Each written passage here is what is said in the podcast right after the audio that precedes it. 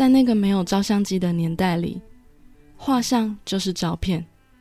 画像用来记录画面、记录容貌、记录当时的生活，同样也讲求真实。但不同于照片的是，画像还展现出画家对画中人物的情感，也传达了思念。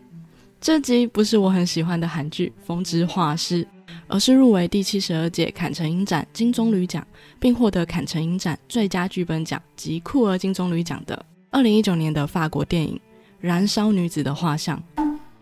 欢迎收听《藏在角落的故事》，让你找回被遗忘的故事。这里是最鸡汤的百合 Podcast，我是 Miss M。人生如戏，戏如人生，每周一集带你听完女同志电影及电视剧，陪你从故事带来启发，一起成长及实现更幸福的人生。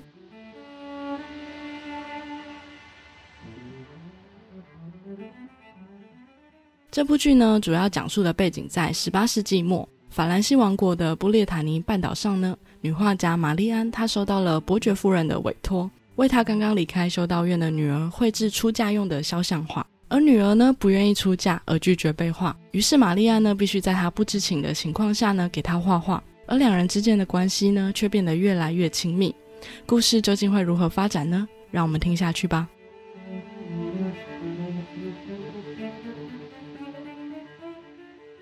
故事的开始，女画家玛丽安正在教授学生们画画，并且临摹自己的身体、手臂及神情。此时，玛丽安突然发现后面有一幅画，她便问是谁将那幅画拿出来的。一名女同学举手承认是自己从仓库拿出来的，并询问那幅画不该拿吗？玛丽安回答说不该。女同学接着问：“那幅画是老师画的吗？”玛丽安回答：“是的。”那幅画上是一名女人。独自站在一望无际的大地上，而她身上的裙角正燃烧着火。女学生问了老师：“这幅画叫什么名字？”玛丽安眼泛泪光，并且有些哽咽的回答：“燃烧女子的画像。”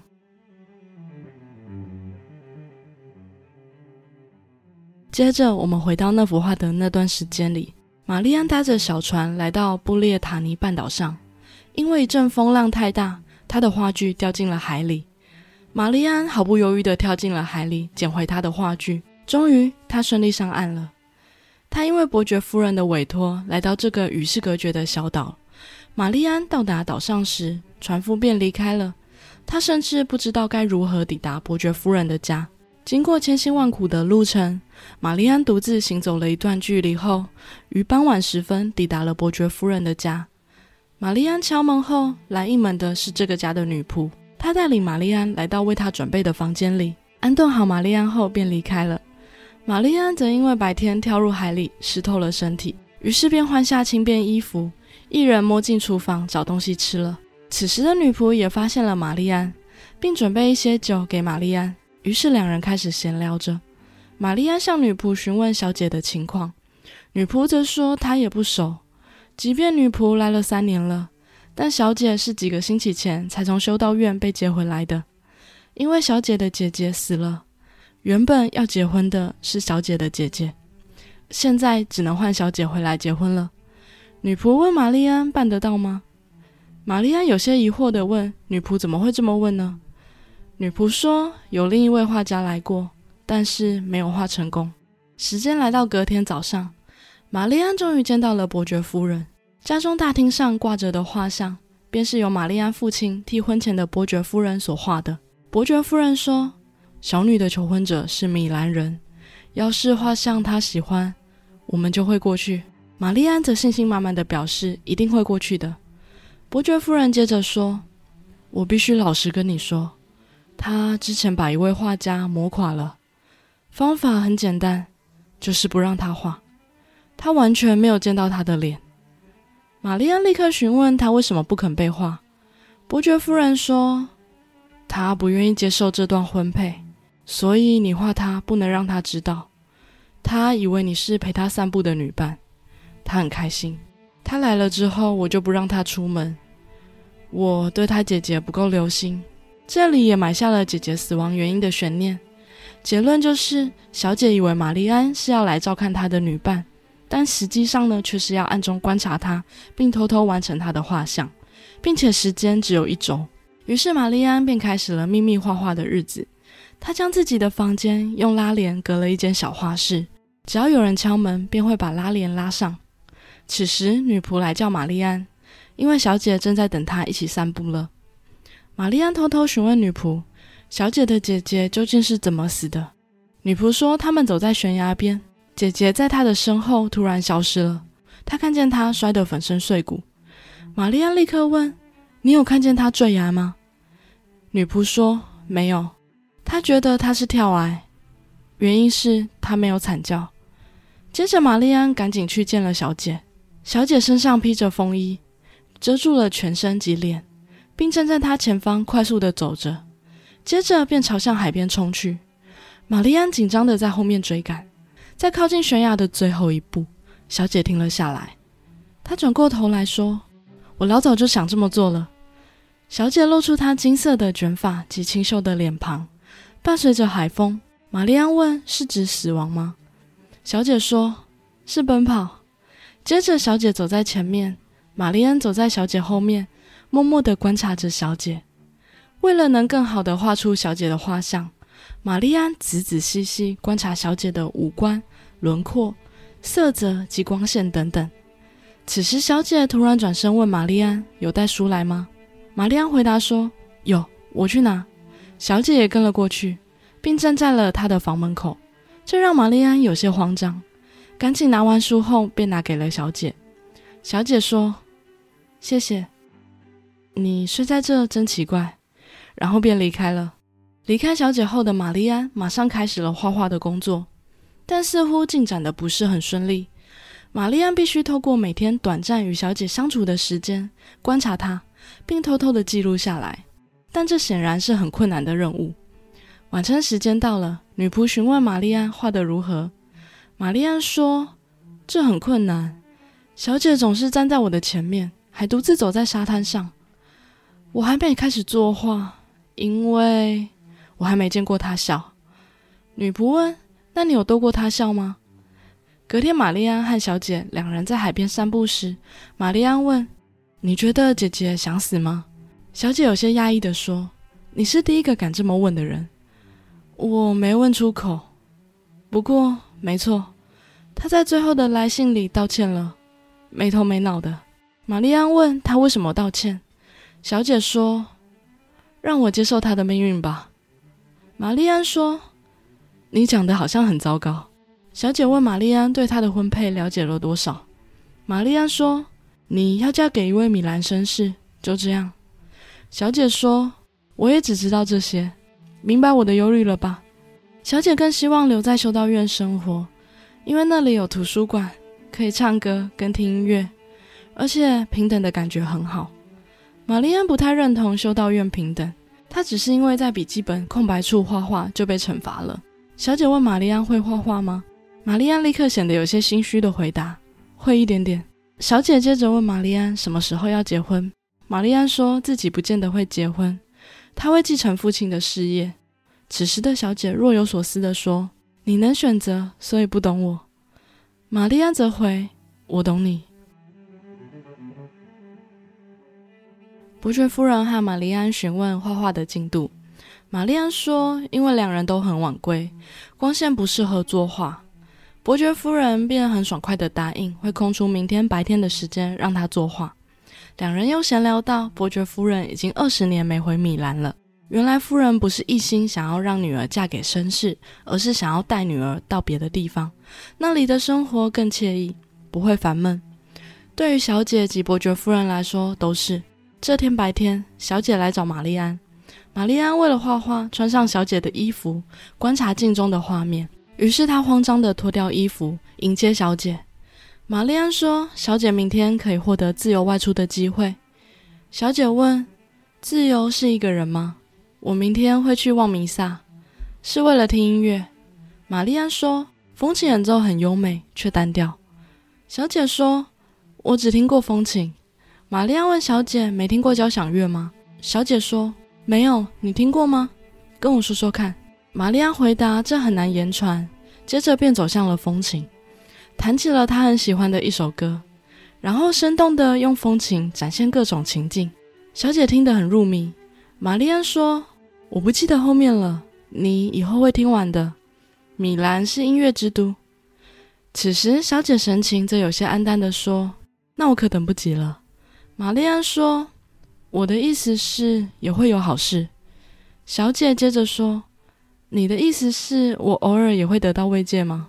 时间来到隔天，玛丽安的画作也正在如火如荼的进展中。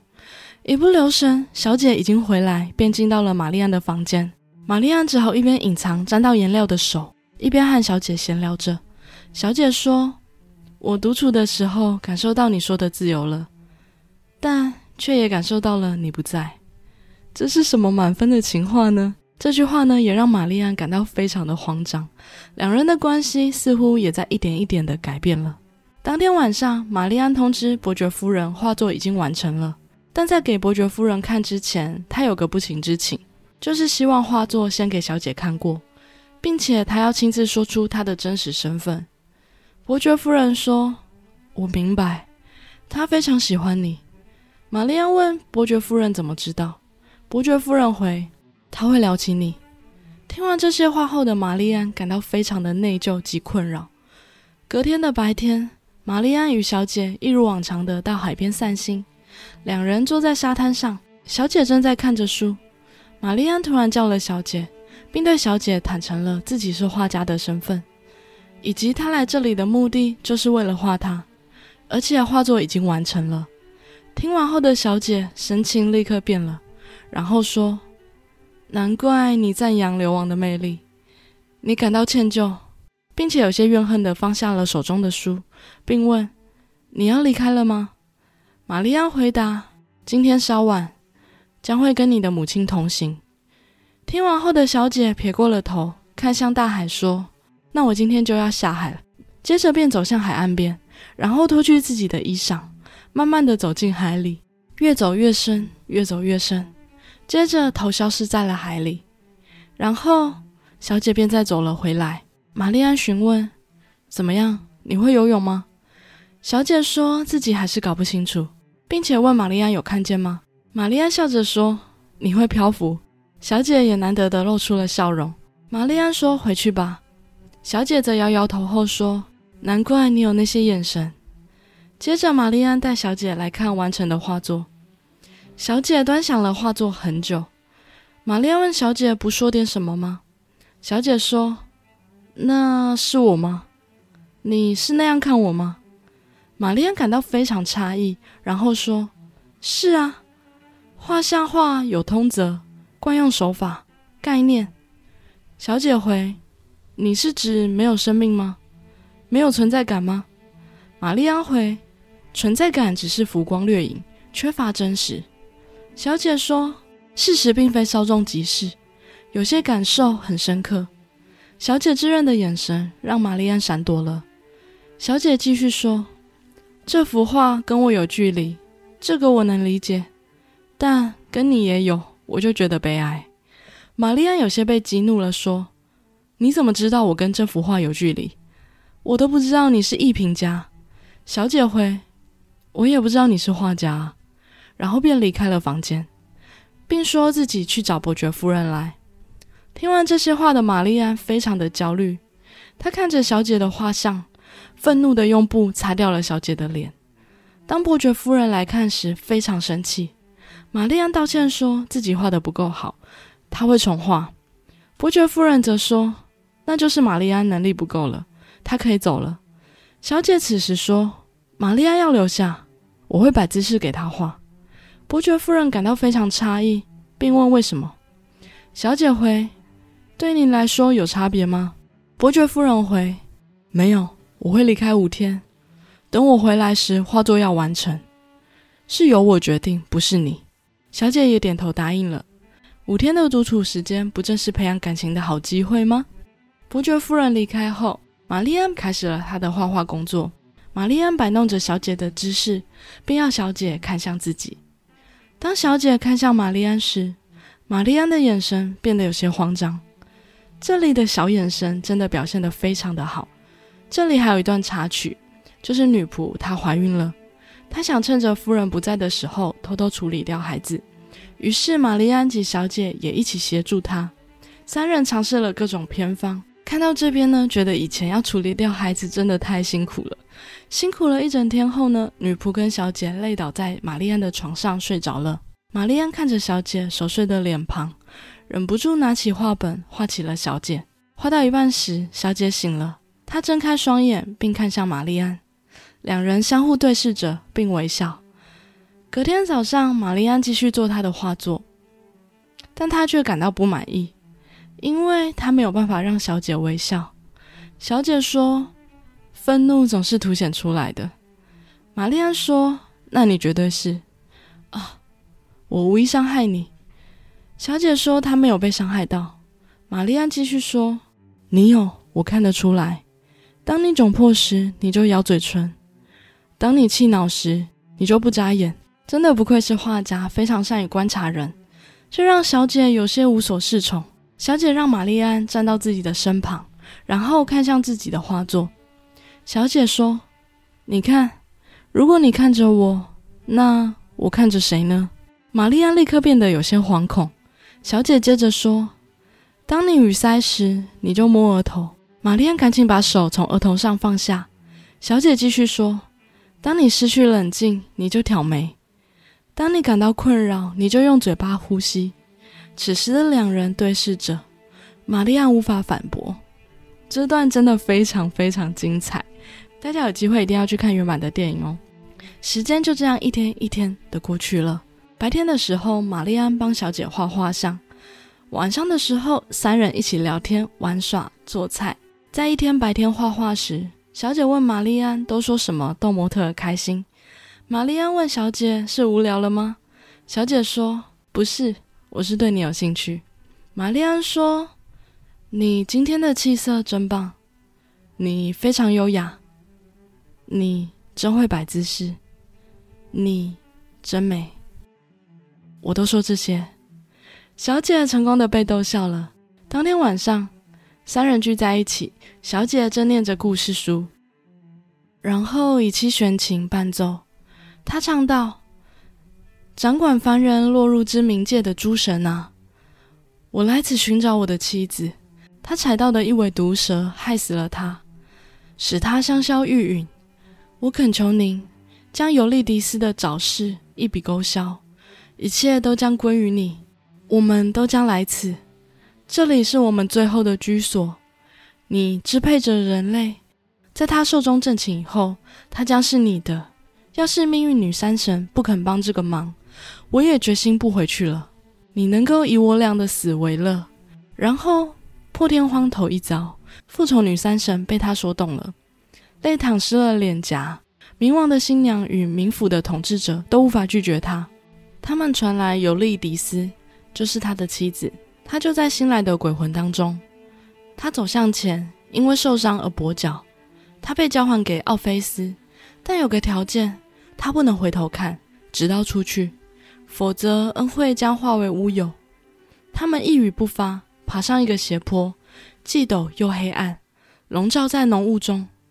他们已经很接近地面了，就要来到出口时，害怕失去尤利迪斯，又急着见他。他深情的配偶转了身，结果他立刻被拉了回去。他伸手要他拥抱，也想抱住他。可怜的双手最后只抓住了空气，再次死去。他毫无怨言，他唯一的过错就是爱他。女仆听到这里后非常愤怒，明明叫他别转还转，莫名其妙。玛丽安说是有原因的，她可以忍住，她的理由并不重大。也许她是做了选择，她选择回忆他，所以才转身。此时，玛丽安看向小姐，继续说。这并非情人的选择，而是诗人的。小姐继续念书，她说出最后的道别，几乎没有传到她耳中，便重新落入无尽深渊。小姐看向玛丽安，继续说：“也许是他说了。”转过来，这个故事似乎也象征着玛丽安与小姐两人的故事与结局。晚上，两人陪女仆去找秘医堕胎，虽然当天没办法完成。但其他人在夜晚的海边燃烧着萤火，唱歌跳着舞。玛丽安与小姐两人站在萤火的两端对望着。但小姐的眼神充满着哀伤。此时，小姐的裙角碰到了萤火，而燃烧了起来。最后，众人协助把火扑灭。小姐裙角燃烧的画面，正是玛丽安开头画中的场景。两人这几天的相处，感情也迅速升温。隔天上午，两人相互协助，抵达了悬崖边一处隐秘的山洞。陡峭的路让两人十分贴近。两人抵达时，再也抑制不住情绪，深情地吻了对方。但吻了一下后，小姐便独自离开了。到晚餐时间，小姐也没有出来吃饭，这让玛丽安非常担心，以为小姐故意在躲他。当他回到房间时，却发现小姐已经在房间里等他了。玛丽安轻轻地将头靠向了小姐的脖子，轻声地说：“我以为你被吓跑了。”小姐说：“你没想错，我是害怕。”然后便慢慢地轻抚着玛丽安。接着，两人开始热吻，并度过了美妙的一晚。这是两人第一次面对这份真挚的情感。隔天上午画画时，两人都看的表情完全不同了。小姐藏不住的笑容都快溢出画面了，这让玛丽安也无法专心画画。玛丽安要小姐别动，然后便走向了前，接着慢慢吻上了小姐。两人又再次发生了关系，就像热恋期的恋人一般，总是你侬我侬的恩爱着。小姐已经固定都睡在玛丽安的床上了，白天画画时也是各种秀恩爱。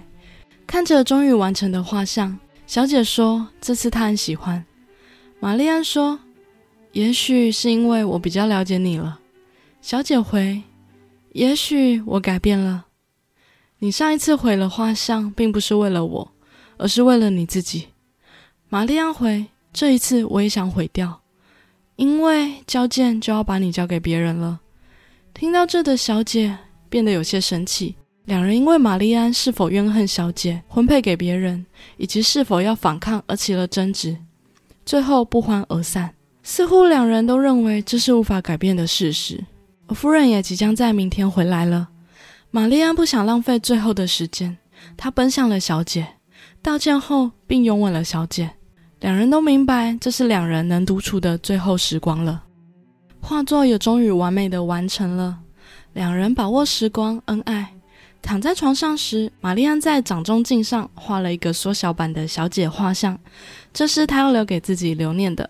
小姐也要了一张玛丽安的画像留念。于是，玛丽安在小姐的书上看着镜子画出了自己的模样。页码呢，则是小姐随机选的页码。当天晚上，两人依然把握最后的时光，恩爱着，但却舍不得闭上眼睛。两人一起回忆着这几天的相处时光，像说情话一样。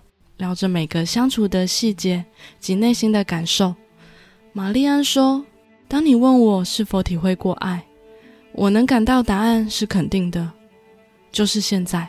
不知道过了多久，当玛丽安醒来时，时间已经到了隔天早上。玛丽安确定伯爵夫人已经回来了。当伯爵夫人看完画作后，非常满意，并把酬劳交给了玛丽安，画像也被送了出去。”而玛丽安也要离开了，在伯爵夫人面前，玛丽安强忍着情绪，短暂的永别了小姐后，便快走离去。在即将出门的前一刻，她似乎听见了小姐的声音，转过来。玛丽安转过身后，看了小姐最后一眼，便再次关上了门。时间再次回到了开始时，玛丽安说：“女学生把她画得好哀伤。”女学生回：“她是啊。”玛丽安说：“已经不会了。”时隔许久，玛丽安再次见到小姐，是在一个画展上。玛丽安的画作也在这个展览展出。她画了奥菲斯转身跟尤利迪斯道别的画面，而另一幅画引起了玛丽安的注意。那幅画上是一对母女，而女人的模样正是小姐。小姐牵着女儿的手，手里还拿着一本书。食指停留在了书的页码二十八页，而那页正是玛丽安帮小姐画自己画像的那页。玛丽安看到时，忍不住眼泛泪光，却也感到十分欣慰的笑了。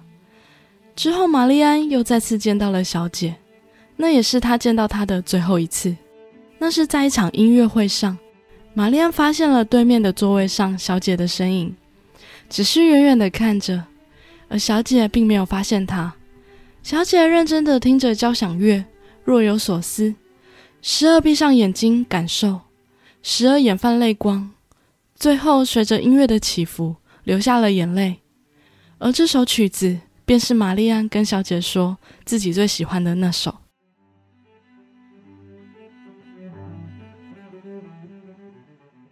燃烧女子的画像》是一部二零一九年的法国电影。本片入围了第七十二届坎城影展的金棕榈奖，并且获得了最佳剧本奖及酷儿金棕榈奖，也是第一部由女性指导的获奖电影。目前呢，这部电影也可以在 Netflix 跟嘎嘎乌拉拉看到这部片哦。接下来我来分享一些我的心得感想吧。首先呢，就是画真的有一个神奇的魅力。看到这部电影的时候呢，真的会觉得哇，以前的画家真的好厉害，对于很多的技巧呢，也有更深入的了解。这就是画画的魅力。是我们用一般相片可能感受不到的独特魅力。在以前没有照相机的年代，画就代表了一切，从感情到真实，都是用画来表现的。这也让我想到我之前节目介绍过的另一部韩剧，叫《风之画师》，它同样也是女画家的设定，并且用画呢传达真挚的灵魂，比知识技巧更重要。而画画呢，就是当时的照相机记录了当时的生活及画面。最重要的呢，画也传达了思念。风之画师的这个概念呢，其实也完美的在这部剧呈现了。如果对风之画师有兴趣呢，也可以去听我的第二十五集呢。我真的非常喜欢这部韩剧。那其实这部电影呢，也让我想到了很多部的剧，除了刚刚讲的风之画师之外呢，还想到了夏女的诱惑，因为呢，一样是有钱家小姐的设定，并且呢，两位女主角的身份呢，其实是有种隐瞒的关系在里面的。像是《夏雨的诱惑》里面，女仆呢是故意来欺骗小姐的，是要骗她的钱的。而这部剧的女画家呢，也是欺骗小姐要来帮她画画的。其实这个背景就设立了有点对立的角色，会让这个故事情节更加的精彩。而在相处过程中呢，才慢慢的被对方所吸引，慢慢的改变两人的关系。这些细腻情感的变化，以及最后面对真实身份后的纠结及冲突等。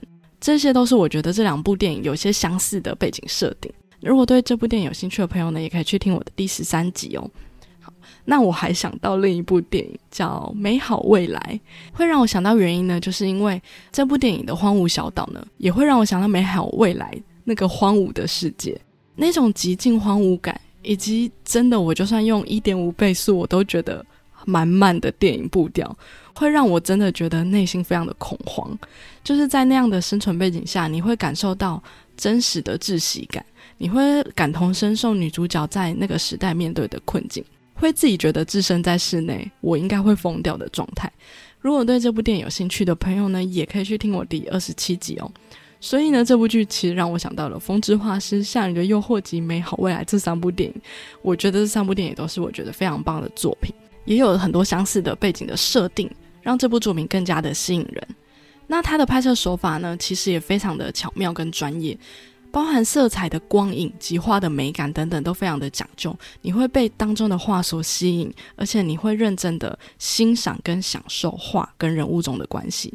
最后呢，是节奏的掌控也非常的巧妙，就像我刚刚提到，它像美好未来的那种极尽荒芜感，安静到呢让我真的非常的害怕。还有配合音乐的变化，例如玛丽安最喜欢的那首交响乐的感情变化，从他弹给小姐听的时候的讲解，到最后小姐在音乐会现场听到交响乐时的感情的变化，这些都非常的需要节奏感，而且也非常需要演技，所以这也是这部电影厉害的地方。从两人呢慢慢渐生情愫，到困扰的心灵的变化，都非常的真实。我记得有一场戏呢，是小姐突然回来，然后跟玛丽安说：“我独处时感受到了你说的自由，却也感受到了你不在。”这句话让玛丽安瞬间慌张了，她的那个小表情真的表现得非常的好。还有画画时两人表情的变化，还有玛丽安在画展上看见小姐的画像时，以及在音乐会现场看见小姐时。以及小姐听交响乐时的表情变化，这些都没有台词，但是却充满了满满的情感。最后呢，不得不说呢，这个剧本非常的强大，它设计了非常多前后呼应的情节。例如奥菲斯的故事，他说了转过来，转过来这句话对应了他跟小姐的关系。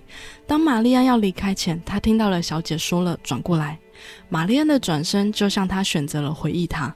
而画展上看见小姐的画像，书页的位置正是他为她作画的那页。还有玛丽安为小姐介绍交响乐，说她以后会听很多。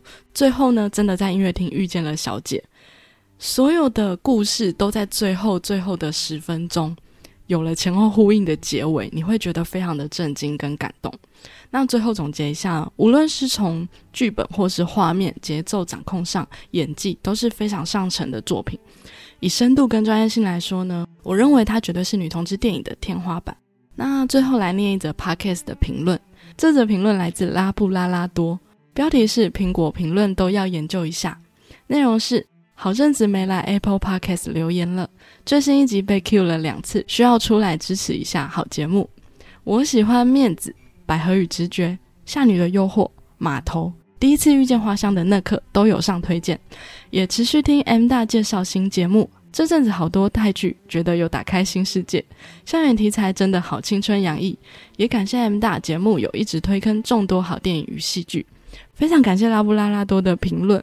其实呢，他已经有留言过三四次了，但因为是同一个人的新评论，旧评论就会被洗掉了，所以到现在才念到他的这位粉丝呢，其实已经是老粉了。他是我 IG 的第一位追踪者哦，之前在节目里面也有 Q 到过他几次，我印象非常深刻，也是一路以来非常支持我的粉丝，每次都会帮我留言回复我的文章，在我心中绝对是很重要很重要的存在，就像一位老朋友吧。不一定要每天联络，但是心里总是会有一个位置留给他。对我来说呢，听众朋友也是我的朋友，不会因为我们没有见过面而减分。因为每一次一起分享戏剧及心情时呢，我认为我们是连接在一起的。最近呢，有一位马来西亚的粉丝呢私讯我说，他听我的节目，好像看见台湾的另一个他。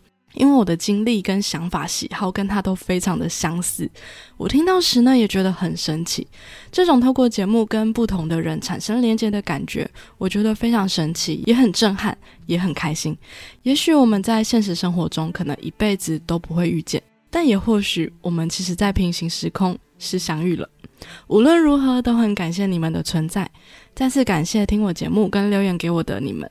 希望你们也能在自己的人生中过着幸福的生活。那今天的节目就到这边。如果喜欢我的节目，欢迎留下五星评论或追踪我的节目，这样就会在节目更新时收到通知哦。或是赞助这个节目一杯咖啡，支持这个节目继续经营下去。我也会不定期分享百合相关资讯及节目预告在我的 Instagram。想追踪相关资讯的朋友，也可以 follow 我的 IG 哦。祝福收听我节目的朋友都能获得幸福的人生。那我们下次见喽，拜拜。